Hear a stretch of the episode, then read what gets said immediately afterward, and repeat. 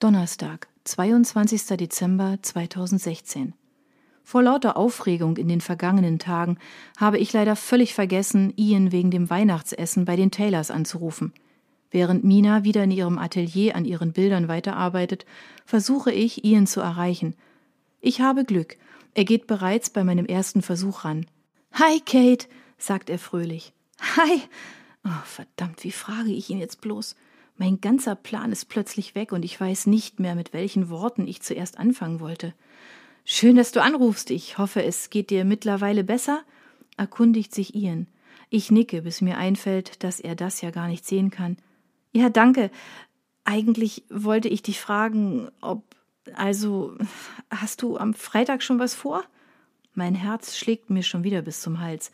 Wenn das so weitergeht, bin ich an Weihnachten nicht zu Hause, sondern auf der Intensivstation. Nein, sagt Ian, und ich kann hören, wie er lächelt. Gut, vielleicht hast du Lust, mich am Freitagabend zu einem Essen zu begleiten? Natürlich, es wäre mir eine Freude, sagt Ian begeistert. Wir telefonieren noch eine Weile, bis Ian zurück zur Arbeit muss. Ich habe ihm gesagt, dass Henrys Mom mich eingeladen hat und dass Henry der Junge ist, den Finn gerettet hat. Ich wusste, ich müsste ihm das vorher sagen und ich hatte Angst vor seiner Reaktion, aber er hatte Verständnis und scheint sich trotz allem auf Freitagabend zu freuen. Und irgendwie freue ich mich jetzt auch. Ich brauche unbedingt noch ein Geschenk für Henry, aber was schenkt man einem Sechsjährigen? Von Kindern habe ich leider so gar keine Ahnung. Wen könnte ich fragen, worüber sich kleine Jungs heutzutage freuen? Plötzlich weiß ich genau, wen ich um Shoppinghilfe bitten würde. Schnell hole ich mein Handy und wähle eine Nummer, die ich schon seit Ewigkeiten nicht mehr gewählt habe. Kate? Hallo Ethan, hast du zufällig Zeit? frage ich ihn. Äh, ja klar. Jetzt? Beim Klang seiner verdutzten Stimme muss ich unweigerlich vor mich hingrinsen. Damit hat er wohl nicht gerechnet. Ah, ich ehrlich gesagt auch nicht. Aber in dieser Hinsicht hat Mom recht. Ethan kann wirklich nichts dafür. Er ist auch nur ein Opfer von schlechtem Timing. Ich habe keine Ahnung, ob es an der Weihnachtsstimmung, die Mina mittlerweile in meiner Wohnung verbreitet, liegt, aber ich muss Ethan einfach verzeihen. Seit mir gestern Abend nach dem Gespräch mit Dad dieser Gedanke zum ersten Mal kam, ist eine weitere Last von mir gefallen.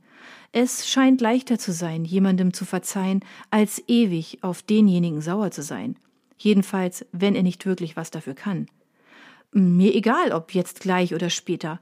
Hauptsache heute und solange die Geschäfte noch aufhaben, sage ich lachend. Okay, dann mache ich das hier schnell noch fertig und komm dann bei dir vorbei? Okay, bis gleich, sage ich, und bevor er sich noch weiter wundern kann, lege ich einfach auf. Ich habe wirklich nicht die geringste Ahnung, was ich mir dabei gedacht habe, aber es kam einfach so über mich.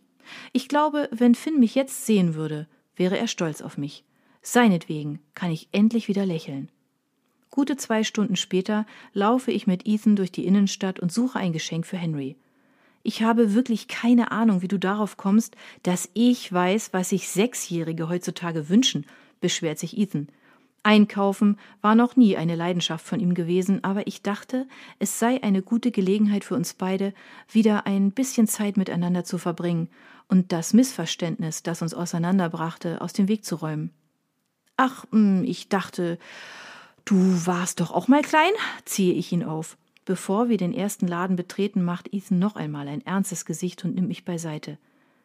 Ist wieder alles gut zwischen uns?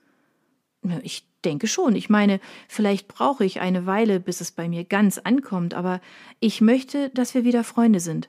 Mom hat mir alles erklärt, gebe ich ihm zur Antwort. Ein Lächeln ersetzt seinen ernsten Ausdruck, und ich fühle mich sofort besser. Ich habe wohl tatsächlich meinen Freund zurückbekommen. Wir verbringen bestimmt zwei Stunden in diesem Spielzeugladen und schauen uns von Actionfiguren über Ritterbogen bis hin zu ferngesteuerten Autos alles Mögliche an. Da Finn Henrys Leben gerettet hat und er ein wahnsinnig netter Junge ist, möchte ich bei ihm nicht an Geld sparen. Wir entscheiden uns schließlich für eines der ferngesteuerten Autos. Für seine Schwester Grace, die gerade zwei Jahre alt geworden ist, kaufe ich ein Set dicker Buntstifte. Was mir gefällt, gefällt vielleicht auch der kleinen Grace. Hoffentlich mögen beide ihre Geschenke und ich kann ihnen damit eine kleine Freude machen. Damit sie etwas zum Naschen haben, gehen wir danach noch kurz in einen Süßwarenladen und kaufen ein paar Schokoladenweihnachtsmänner. Danke, Ethan. Ich weiß, wie sehr du shoppen hast. Ich grinse ihn an. Ja, deshalb hast du mir auch verschwiegen, dass wir heute einen Shoppingausflug machen, erwidert Ethan und grinst auch. Alles eine Frage der Strategie, richtig?